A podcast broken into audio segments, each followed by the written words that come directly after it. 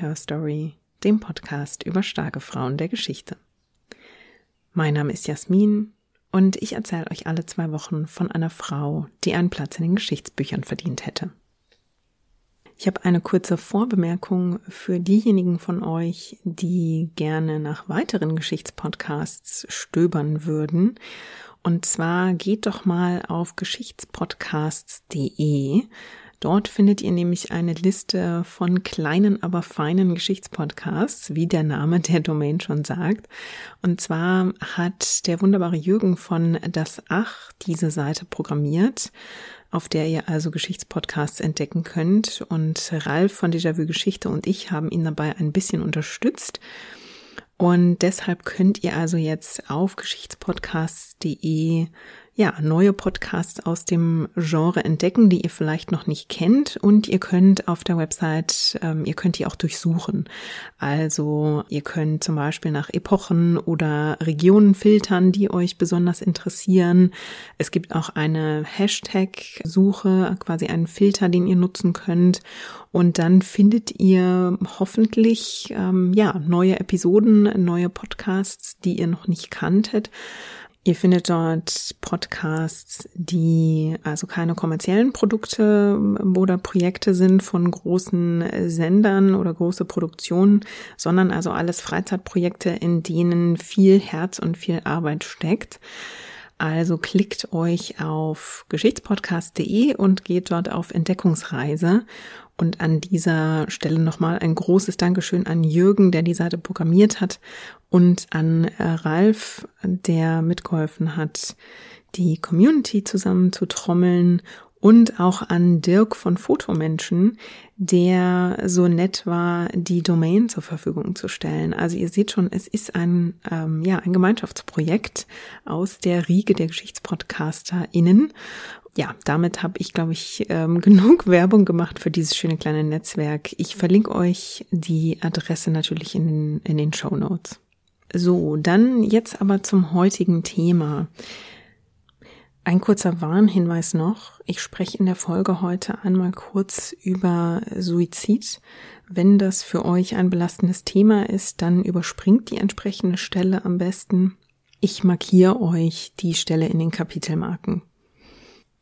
In der heutigen Folge geht es um eine Zeitgenossin von Johannes Brahms, Franz Liszt, Frédéric Chopin und Richard Wagner. Heute stelle ich euch nämlich die Komponistin Emilie Meyer vor. Die hat sehr selbstbewusst einen Beruf ergriffen, von dem ihre männlichen Zeitgenossen wirklich zu großen Teilen glaubten, dass Frauen dort nichts beizutragen hätten. Die Rede ist vom Beruf der Komponistin. Und Emilie Meyer ließ sich mit dieser Berufsbezeichnung auch ganz offiziell in die Adressbücher eintragen. Und sie hatte wirklich auch allen Grund für dieses Selbstbewusstsein. Sie komponierte nämlich Sinfonien und Kammermusiken, die auf deutschen und europäischen Bühnen aufgeführt wurden. Und sie war so gut, dass die Herren Musikkritiker das auch zugeben mussten wobei sie sich dabei trotzdem abwertende Klischees nicht immer verkneifen konnten, wie wir noch sehen werden. Aber genau ihr Erfolg war es auch, der den einen oder anderen Musikkritiker zu einem Umdenken bewegte, ob Frauen beim Komponieren nun wirklich kaum etwas zu bieten hatten. Denn das hatten und haben sie natürlich. Emilie Meyer war auch Zeitgenössin von Fanny Hensel und Clara Schumann, ging aber einen etwas anderen Weg, nämlich indem sie unverheiratet und kinderlos blieb, um sich also ihren Traum von der Musik zu erfüllen. Und es tat sie so gut, dass man sie in ihrem Schaffen mit Ludwig van Beethoven vergleicht. Wie sie sich so erfolgreich einen Platz in der Spitze der Musikszene ihrer Zeit erarbeitet hat, das erzähle ich euch jetzt. Ich glaube, man muss zwei Vorbemerkungen vorausschicken, nämlich, dass es von Emilie Meyer nur sehr wenig Korrespondenz gibt und die Quellenlage ähm, ja etwas dünn ist. Also es gibt von ihr kaum persönliche Briefe.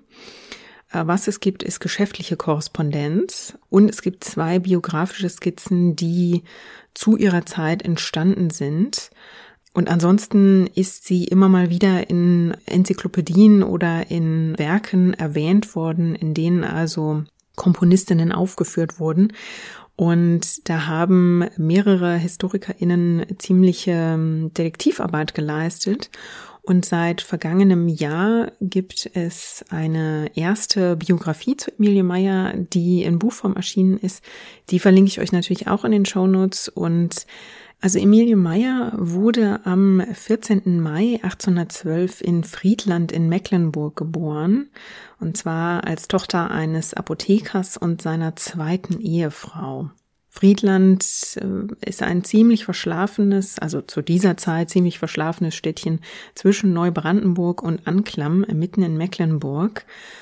Ihre Mutter Henrietta starb schon zwei Jahre nach der Geburt von Emilie und der Vater, August Friedrich Meyer, zog Emilie und ihre Geschwister dann alleine auf. Also er war dann alleinerziehender Vater von drei Söhnen und zwei Töchtern, die er dann mit Hilfe von Dienstboten ähm, erzog. Der Vater war Apotheker, verdiente deshalb äh, relativ gut, war auch recht angesehen in seiner Gemeinde und dank dieses guten Verdienstes konnte er sich also auch Dienstboten leisten, die ihm dann bei der Versorgung und bei der Erziehung seiner Kinder helfen konnten. Genau rekonstruieren kann man es nicht, aber Historikerin Barbara Beuys stellt die begründete Vermutung an, dass Emilie Meyer zunächst eine Volksschule besuchte und dass sie auch Privatunterricht bekam. Also ihr Vater ging mit der Zeit und förderte alle seine Kinder und also auch seine Töchter in den schönen Künsten an und für sich, also dass ähm, Töchter Klavierunterricht bekamen zum Beispiel ähm, oder eben in Literatur ein bisschen mehr unterwiesen wurden, war das erstmal nichts Ungewöhnliches, dass Emilie Meyer dieser Leidenschaft, die sie da für die Musik entdeckt, später weiter nachgehen kann, das ist eher das Ungewöhnliche. Also da zeigt sich, dass ihr Vater etwas progressiver war als zu dieser Zeit üblich oder, oder verbreitet. Denn Emilie Meyer beginnt bereits im Alter von fünf Jahren mit dem Klavierspiel und bekommt einen Lehrer, den Organisten Karl Driver. Sie hat also anscheinend schon früh den Drang, ja, zu improvisieren, sich selbst kleine Melodien zu überlegen und ihr Lehrer, der Organist Karl Driver, ist also derjenige, der sie früh ermutigt, ja, diesen, diesen Eingebungen auch nachzugeben und also erste kleine Kompositionen zu verfassen. So ist es offenbar schon so, dass Emilie Meyer auf dem Schulweg, äh, umgeben von ihren Freundinnen, dann immer mal so Melodien, ja, vor sich, ich weiß nicht, ob sie sie vor sich hin summt, äh, vermutlich. Jedenfalls entstehen dort offenbar erste Kompositionen die sie, wie gesagt, dem, dem Organisten vorlegt und der ermuntert sie, das doch wirklich immer weiterzumachen. Und so entwickelt sie also langsam ein, ja, ein erstes zaghaftes äh, Gefühl für Komposition. Und das ist natürlich für eine junge Schülerin, ja, ein sehr, schon sehr frühes Alter, um solches Talent und solche Bestrebungen zu zeigen. Emilie Meyer verbringt also ihre gesamte Kindheit und Jugend in Friedland.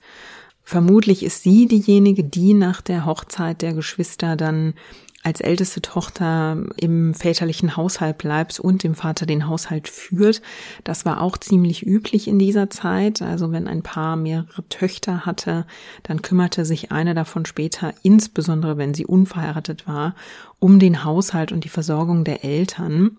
Und obwohl sie also dann bald im heiratsfähigen Alter ist, ja, wird sie nicht verheiratet oder wählt sie sich auch selbst keinen Bräutigam aus. Es scheint auch, dass der Vater da jetzt keinen großen Druck auf sie ausgeübt hat.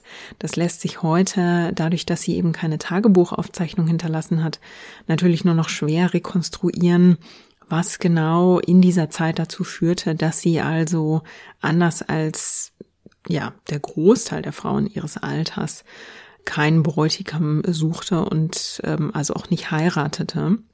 Vielleicht hatte sie einfach schon früh die Entscheidung getroffen, dass sie unverheiratet bleiben wollte. Es wird ihr ziemlich bewusst gewesen sein, dass eine Hochzeit ihrem Interesse an der Kunst mit ziemlicher Sicherheit das Ende bereitet hätte.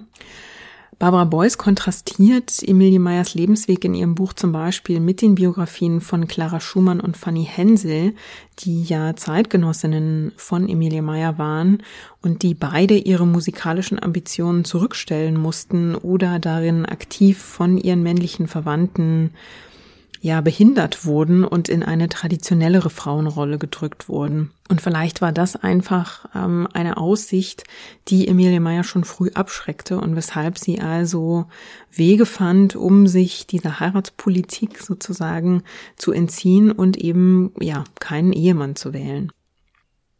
Emilie Meyer erlebt dann 1840 einen ziemlich traumatischen Wendepunkt in ihrem Leben. Sie ist beinahe 30 Jahre alt, als ihr Vater 1840 Suizid begeht. Das ist natürlich ein sehr traumatisches Erlebnis und es scheint auch den Ausschlag zu geben, dass sie Friedland dann verlässt. Sie hat durch den Tod des Vaters auch ein Erbe zur Verfügung und vielleicht ist es dann auch dieser, dieser Moment, in dem sie also durch diese Tragödie zu einer gewissen finanziellen Unabhängigkeit kommt, dass sie dann endgültig für sich auch entscheidet, eben nicht zu heiraten, sondern ihren eigenen Weg zu gehen, also unverheiratet zu bleiben und also ihren Traum von der Musik jetzt wirklich mit aller Kraft zu verfolgen. Kurz danach stirbt nämlich auch ihr Lehrer Driver und Emilie Meyer beschließt dann daraufhin im Alter von knapp 30 Jahren, also ihre Heimat zu verlassen, äh, hinter sich zu lassen und eine Laufbahn als Komponistin einzuschlagen. Sie geht dann nämlich entweder noch 1840 oder 1841, also wirklich nur wenige Monate nach dem Tod des Vaters, nach Stettin Stettin ist damals eine wirtschaftlich und kulturell gerade sehr aufblühende Stadt und in Stettin studiert sie dann Komposition bei Karl Löwe. Karl Löwe hat in Stettin zu dieser Zeit schon einen ziemlichen Ruf. Er ist sehr angesehen, denn Karl Löwe hat zwischen 1821 und 1866 die Rolle des Musikdirektors der Stadt inne. Also er hat wirklich kulturell, musikalisch dort äh, ziemlich viel zu sagen und äh, zu melden. Und er ist zu dieser Zeit eine der wichtigsten Personen des Stettiner Musiklebens. Und da beweist Emilie Meyer also sehr viel Selbstbewusstsein und auch große Klugheit bei der Wahl ihres, ihres Lehrers. Sie durchläuft bei ihm dann sehr intensive Studienjahre und komponiert zum Beispiel Vertonungen von Goethe-Werken. Erhalten hat sich zum Beispiel eine Vertonung des Erlkönigs. Und diese Vertonungen, die sie und ersten Kompositionen, die sie dort also fertigt, da sorgt Karl Löwe dafür, dass die auch immer mal vor Ort ähm, aufgeführt werden. Also er bemüht sich eben nicht nur darum, seine Schülerinnen in der Theorie und auch in der, in der Praxis zu fördern, sondern sie auch wirklich ja in die Musikwelt einzuführen als ähm, Akteurin. Sie komponiert also, wie gesagt, diese ersten Goethe-Vertonungen das ist ja nicht ungewöhnlich, dass zu Gedichten oder Balladen eben Vertonungen äh, entstehen, oft am Klavier.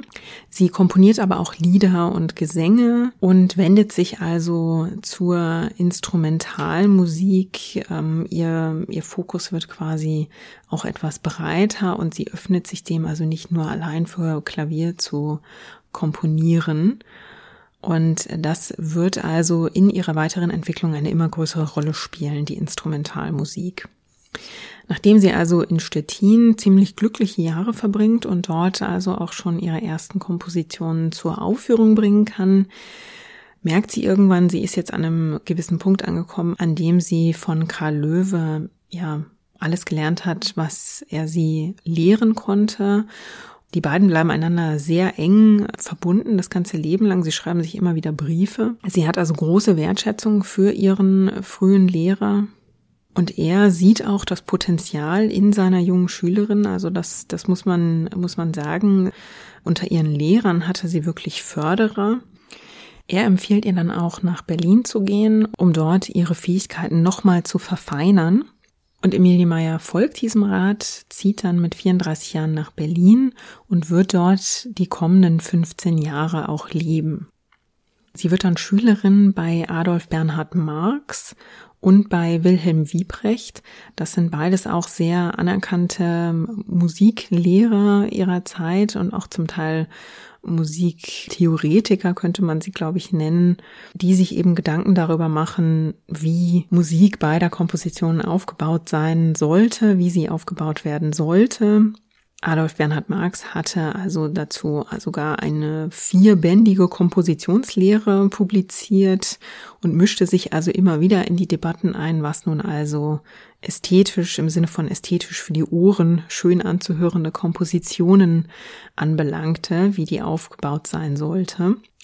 Und da ging es sehr oft auch um den großen Maestro Ludwig van Beethoven. Also der spielte damals schon eine sehr ja übergeordnete Rolle. Sein Werk war damals schon hoch angesehen und es gab also zahlreiche Musikwissenschaftler, Musiktheoretiker, die damals schon Beethoven quasi zum Maß aller Dinge ähm, erklärten. Und während Marx sich also sehr mit Beethoven auseinandersetzte, dazu kommen wir gleich nochmal, war Wilhelm Wiebrecht eher ein Reformer, der sich der Reformierung der Militärmusik widmete. Und beide hatten also auch einen ziemlichen Stand und Status in der Stadt und hatten dadurch auch Einfluss darauf, wer in der Stadt Konzerte geben und Werke aufführen konnte. Und beide setzten sich da in der Folge dann auch für ihre Schülerin Emilie Meyer ein.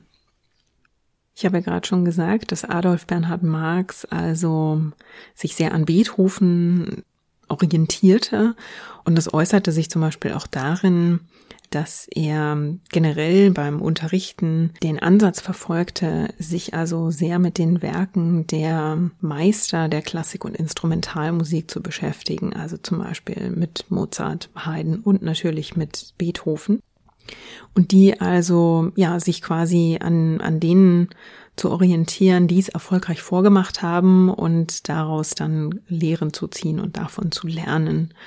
Das ist also offenbar ein Ansatz, den er auch an Emilie Meyer vermittelt hat und dass sie da dann eventuell auch ja ein, ein regelrechtes Ohr dafür bekam, was bei Beethoven funktioniert hatte und wie sie das selbst für ihre Werke und die Musik, die, die sie machen wollte, also anwenden konnte. Jetzt bin ich keine Musiktheoretikerin, deswegen halte ich mich davon fern, euch jetzt erklären zu wollen, wie sie ihre Kompositionen aufgebaut hat. Wenn euch das interessiert, dann verlinke ich euch da auch ein paar Artikel in den, in den Show Notes und ein paar Hinweise, wo ihr dazu ein bisschen mehr lesen könnt. Was man aber sagen kann, weil ich ja schon erwähnt habe, dass Beethoven schon damals so, so eine große Figur war, die also über der klassischen Musik, über der Instrumentalmusik quasi schwebte und schon damals als so ein Meister angesehen wurde. Das heißt also, dass Emilie Meyer sich in diese gleiche Richtung traute und sich selbst zutraute, da in, in diesem Feld auch Musik zu schaffen, das zeugt von einem gewissen Selbstbewusstsein, zu sagen, ja, mein Gott, okay, der ist halt so hoch angesehen, aber das heißt ja nicht, dass ich das nicht auch kann. Das ist insbesondere deshalb selbstbewusst, weil in ihrer Zeit ein Denken vorherrschte, was die Frauen nun können oder nicht können im kreativen Bereich, dass ihr die Fähigkeiten für großartige Kompositionen eigentlich schlichtweg absprach.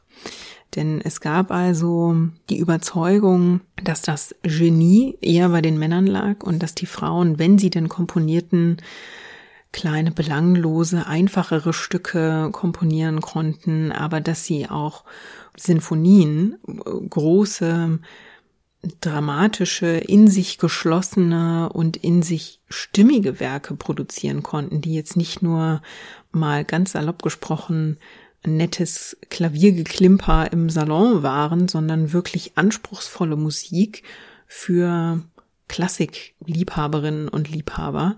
Das wurde ihnen einfach abgesprochen. Davon ging niemand aus. Also die Musiktheorie und auch die Musikkritiker, absichtlich nicht gegendert, ihrer Zeit gingen davon aus, dass Frauen für sowas überhaupt nicht die Veranlagung hatten. Also wir befinden uns ja immer noch in einer Zeit, in der man glaubt, dass Männer auch beim Denken besser ausgestattet sind als Frauen.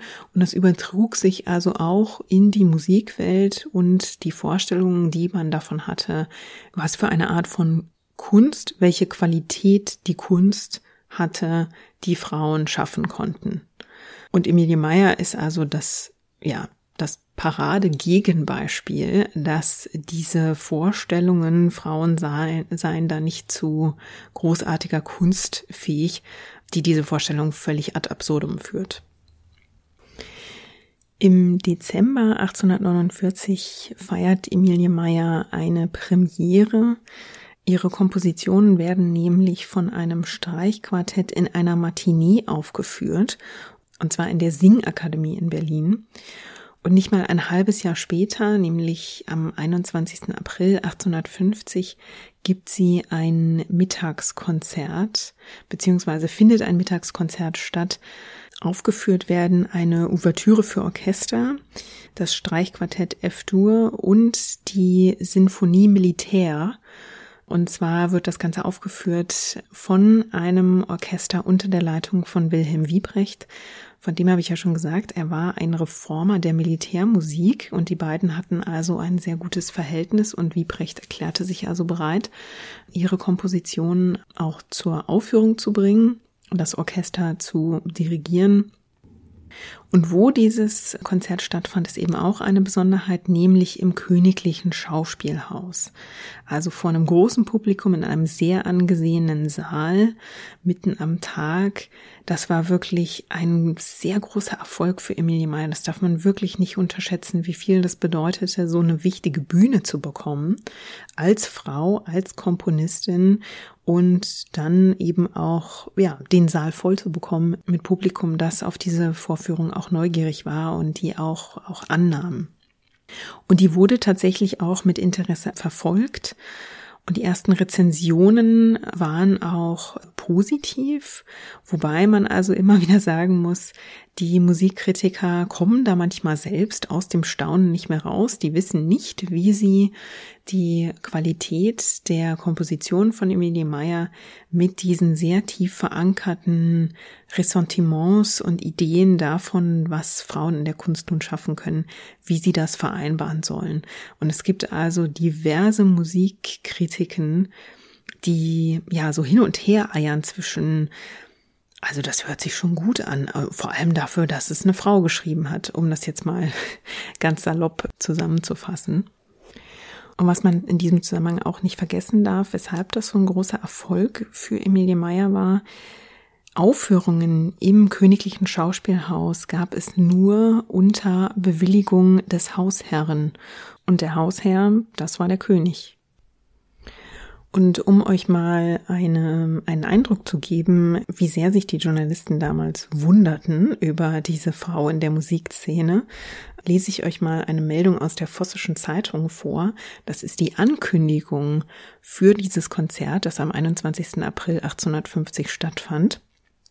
Und da schreibt die Vossische Zeitung, am nächsten Sonntagvormittag wird die musikalische Welt einen Genuss von eigentümlichem Interesse haben. Eine Dame, Emilie Meyer, wird im Konzertsaal des Königlichen Schauspielhauses eine Anzahl ihrer Kompositionen zur Aufführung bringen lassen. Ein solches Konzertprogramm, ganz von weiblicher Hand ins Leben gerufen, ist, nach unserer Erfahrung und Kenntnis wenigstens, bis jetzt ein Unikum in der musikalischen Weltgeschichte dass Emilie Meyer die Zusage für die Nutzung des Konzertsaals bekam. Da spielte eventuell auch mit rein, dass sie noch eine, ein zweites kleines Standbein hatte, eine zweite Kunst verfolgte. Sie formte nämlich kleine Skulpturen aus Brot. Also ähm, sie schuf kleine Plastiken. Ich kann euch jetzt nicht sagen, wie man Brot haltbar genug macht, dass man, wenn man daraus eine ja eine kleine Skulptur formt, dass die nicht irgendwann Schimmel ansetzt. Und bei Skulptur rede ich jetzt auch nicht über Brotkügelchen rollen, sondern offenbar knetete sie ja das Material sehr, sehr fingerfertig zu kleinen, sehr hübschen Skulpturen zusammen oder Plastiken zusammen. Und verschenkte die dann auch. Und das tat sie ziemlich schlau. Sie verschenkte nämlich eine ihrer Plastiken an die Königin. Und die Königin war davon so beeindruckt, dass sie Emilie Meyer eine goldene Medaille für ihre Kunst zukommen ließ. Und das heißt also, Emilie Meyer ja, war im Haus der Königsfamilie schon bekannt, hatte also quasi damit schon eine Verbindung zur Königin geschaffen, die dann eventuell Einfluss genommen hat äh, und ihr Mann zusprach, als der als dem dieser Name auf den Tisch flatterte, wer da sein königliches Konzerthaus für eine Aufführung anfragt. Und dann habe ich noch eine andere Rezension für euch von nach der Aufführung aus der neuen Berliner Zeitung. Die schreibt, die Werke sind gesunde, frisch geschriebene, an dieses und jenes Vorbild, besonders an Mozart und Rossini sich anlehnende, recht einnehmende Sätze, welche von vieler Schreibfertigkeit und von sicherer Beherrschung des vorhandenen Stoffes zeugen. Also hier kommt das Lob und jetzt kommt die Einschränkung, was weibliche Kräfte, Kräfte zweiter Ordnung vermögen, das hat Emilie Meyer errungen und wiedergegeben. Also sehr oft finden sich Rezensionen, die ihre Kompositionen dann also ja zunächst wohlwollend besprechen und dann mit dieser Einschränkung um die Ecke kommen, wie eindrucksvoll das sei, dass eine Frau sowas schaffen konnte. Ja, und diese, diese Aufführung am äh, Königlichen Schauspielhaus, die muss man sagen, die ist quasi der Durchbruch in den, in den Jahren danach ist sie regelmäßig, ähm, sie ist eine Präsenz in der Berliner Musikszene. Sie führt regelmäßig neue Kompositionen auf. Die werden immer wieder in ähnlicher Weise besprochen, wie ich euch gerade vorgelesen habe. Es zeigt sich, dass Emilie Meyer einen Hang zu ähm, Sinfonien hat, dass sie da sehr großes Talent für hat. Die werden auch gut angenommen. Und was sie auch macht, wenn sie nicht in Konzerthäusern aufführt, ist, dass sie in ihren eigenen musikalischen Salon gründet und ihre Werke in ihren, in ihrer eigenen Wohnung zur Aufführung bringt. Also, dass es Salons gibt, ist zu dieser Zeit ja recht weit verbreitet. Das sind oft literarische Salons, aber es gibt eben auch musikalische Salons in der Stadt. Und das ist ähm, natürlich auch ein sehr schöner Weg, um die eigenen Kompositionen ähm, zu Gehör zu bringen und auch selbst aufzuführen oder vorzuführen. Und dieses Komponieren, Bewerben, Aufführen, das ist also wirklich, ja, die tägliche Arbeit von Emilie Meyer, die als eine der ersten hauptberuflichen Komponistinnen dieser Zeit gelten kann und die sich entsprechend auch selbstbewusst so sieht und auch im Adressbuch der Stadt als Emilie Meyer Komponistin eintragen lässt. Sie schreibt also zahlreiche Sinfonien in dieser Zeit, die immer wieder von ihrem Lehrer und Förderer Wiebrecht aufgeführt werden. Und sie spielt dann in den folgenden Jahren, also die ist ja insgesamt, wie ich gesagt habe, 15 Jahre in Berlin, sie spielt dann Konzerte nicht mehr nur in Berlin, sondern bald auch immer wieder in Stettin, in ihrer alten Heimat. Dort wird sie weiterhin von ihrem Lehrer Karl Löwe gefördert und aber auch in anderen europäischen Städten. Also ihre Werke kommen unter anderem in Brüssel zur Aufführung, in Lyon, in Dessau, in Halle, in Leipzig. In München wird eines ihrer Konzerte so gut angenommen und ist so erfolgreich, dass sie zum Ehrenmitglied der Philharmonischen Gesellschaft ernannt wird. Und 1856 hat sie auch einen ihrer größten Erfolge, als sie nach Wien reist wo sie von der Erzherzogin Sophie empfangen wird.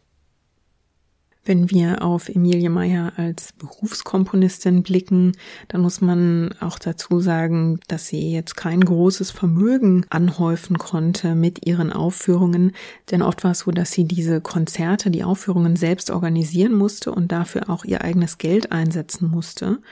Und wenn sie wollte, dass ihre Werke Verbreitung fanden, dann waren natürlich Aufführungen schön und gut, aber was die Musikwelt dann brauchte, waren natürlich Noten, um diese Werke auch nachspielen zu können. Und das heißt, diese Noten mussten gedruckt werden, vervielfältigt werden. Und dafür schrieb Emilie Meyer immer wieder an, zum einen an Musikzeitschriften, um auf ihre Komposition hinweisen zu lassen, um auch zu sagen, ähm, wann es wo Vorführungen gab und um Besprechungen dieser Werke zu, zu bitten.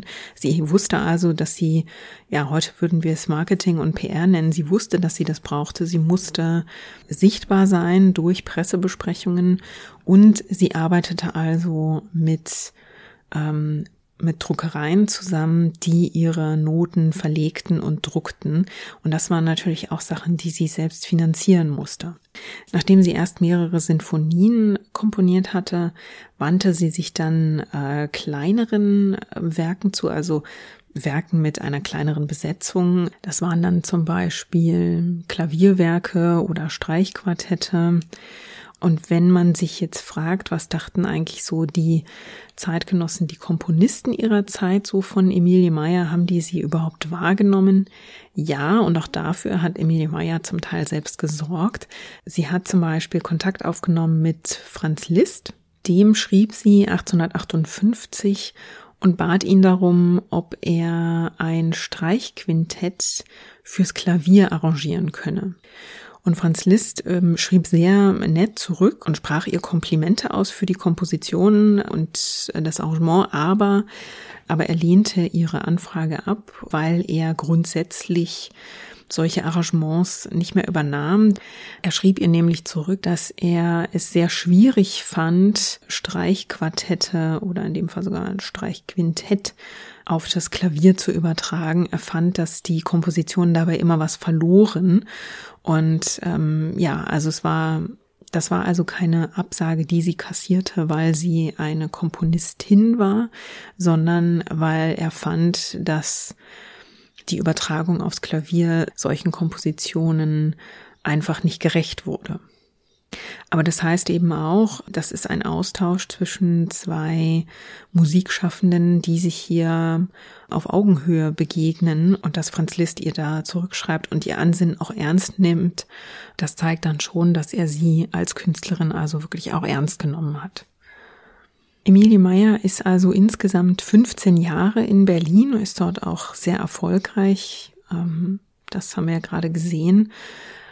1862 gibt es dann eine Veränderung in ihrem Leben. Sie beschließt nämlich, ihre Wohnung in Berlin aufzugeben und zieht wieder zurück nach Stettin. Warum, also was jetzt genau der Auslöser ist, das lässt sich nicht so genau rekonstruieren, ob das finanziell begründet war oder ob das eine eher emotionalere Entscheidung war oder mit Blick auf die Karriere. Also in Berlin lockte natürlich die Kulturszene der Stadt und da hatte sie zahlreiche Verbindungen, die sie über ihre 15 Jahre in der Stadt geknüpft hatte. Aber Stettin kannte sie eben auch als kulturell sehr florierende Stadt. Und indem sie nach Stettin zurückkehrte, war sie also wieder näher bei ihren Geschwistern, bei ihrer Familie, die sie auch regelmäßig besuchte, insbesondere einen ihrer Brüder, bei dem sie regelmäßig Zeit verbrachte.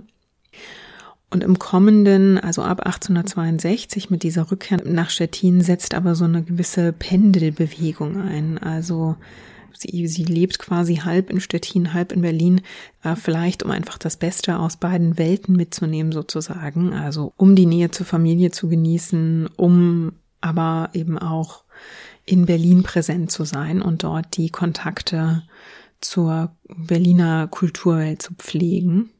In dieser Zeit schrieb sie dann ähm, weiterhin vor allem Kammermusik, also Werke in kleinerer Besetzung. Sie schrieb Sonaten für Klavier und Violine und Sonaten für Klavier und Violoncello. Und das ist also auch die Zeit, in der sie intensiv mit Musikverlagen korrespondiert und immer wieder darauf dringt, dass ihre Werke also gedruckt werden.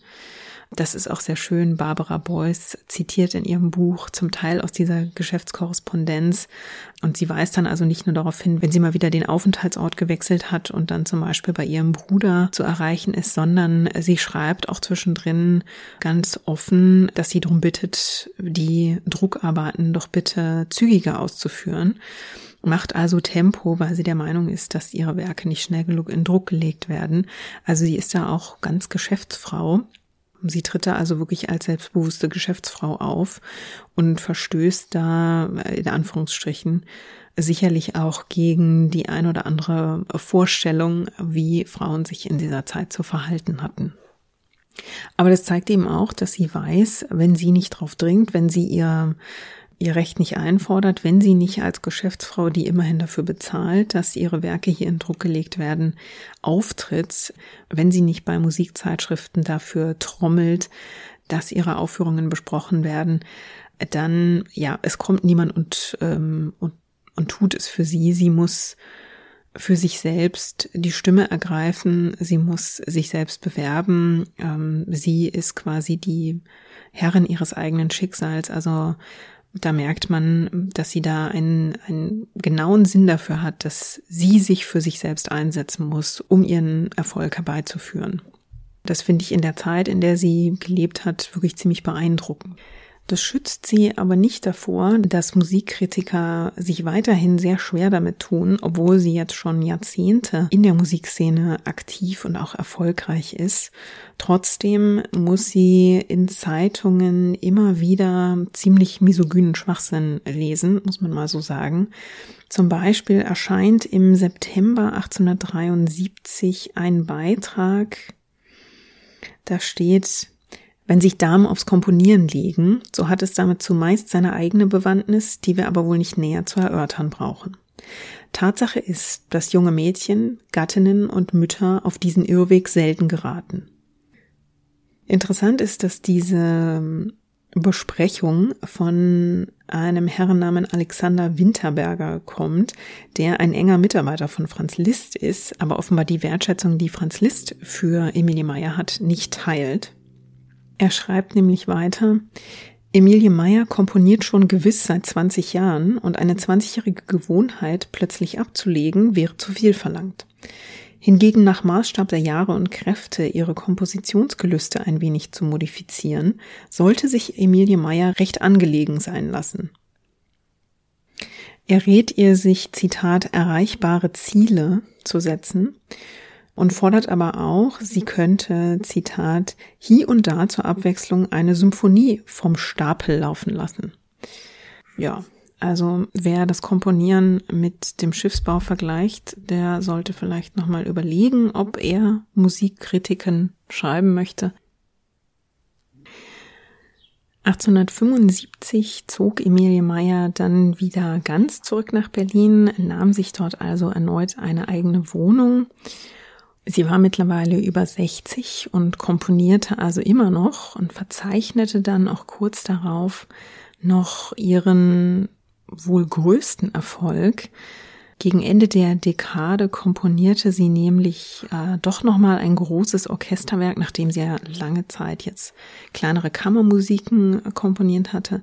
Dann aber wendet sie sich nochmal einem großen Orchesterwerk zu und auch keiner Kleinigkeit, sondern einer Ouvertüre zu Faust. Die wird 880 in Berlin als Orchesterfassung aufgeführt und ähm, schafft es dann auch auf die Konzertbühnen in weiteren europäischen Städten. Mit dieser Ouvertüre, mit diesem Orchesterwerk hat sie also nochmal eine wirklich, einen wirklich großen Erfolg. Damit hätte sie sich natürlich jetzt zur Ruhe setzen können, aber Emilie Meyer komponierte weiter. Das war also ja ganz offensichtlich das, was sie liebte, was sie wirklich sprichwörtlich bis zum Ende ihrer Tage macht. Sie schuf also im Anschluss an diesen großen Erfolg nochmal kleinere Kompositionen. Die letzte erschien dann 1883 und im gleichen Jahr, am 10. April 1883, starb Emilie Meyer dann im Alter von 71 Jahren nach einer schweren Erkältung. Als sie starb, hatte sie eine jahrzehntelange Karriere als erfolgreiche Komponistin hinter sich, die es in ihrer Zeit auch zu Anerkennung bei den Zeitgenossinnen schaffte, die trotzdem nicht von verkrusteten Geschlechterklischees verschont blieb, aber trotzdem unbeirrt weiter ihren Weg ging, ihre Kompositionen schuf und deren Aufführung ja auch bewies, dass sie ein großes Talent und wirklich ein großes Gespür für ausnehmend schöne Musik hatte. Insgesamt hat sie rund 300 Kompositionen hinterlassen, darunter Sinfonien, Konzertouvertüren und eben die Kammermusik. Dass sie dann so schnell vergessen wurde, lag unter anderem daran, dass sie selbst keine Schülerinnen hatte, die ihre Werke weiter aufgeführt und weiterentwickelt und ihren Namen quasi weiter propagiert hätten.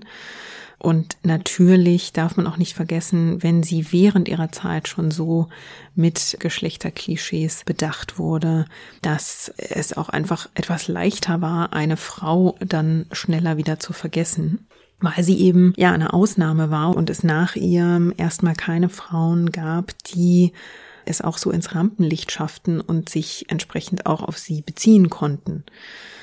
Also das heißt, ihr Name geriet leider nach ihrem Tod relativ schnell in Vergessenheit, aber das hat sich in den vergangenen Jahren wirklich sehr geändert.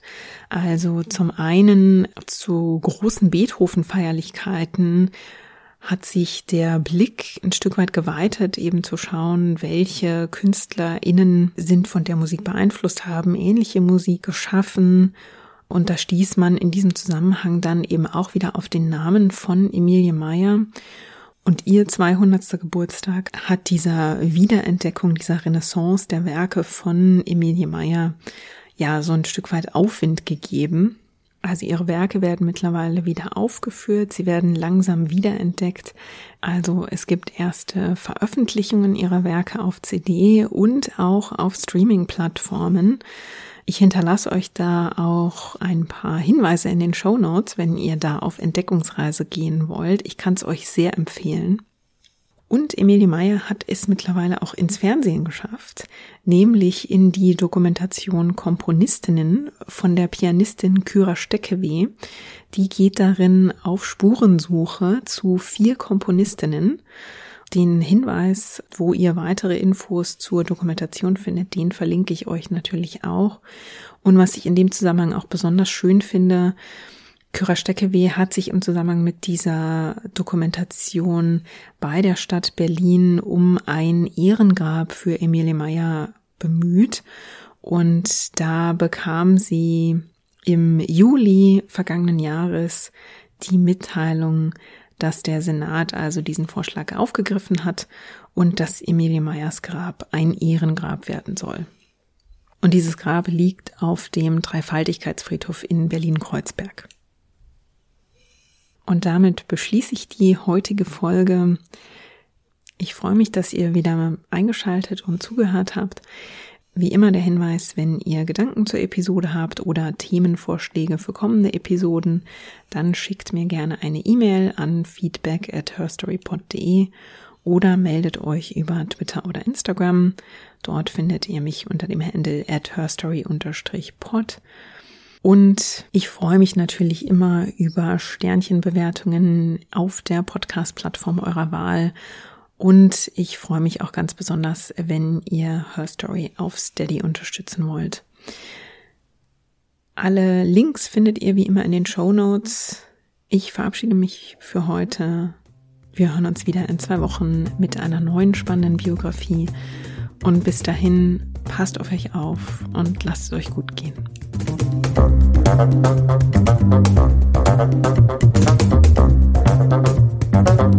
you.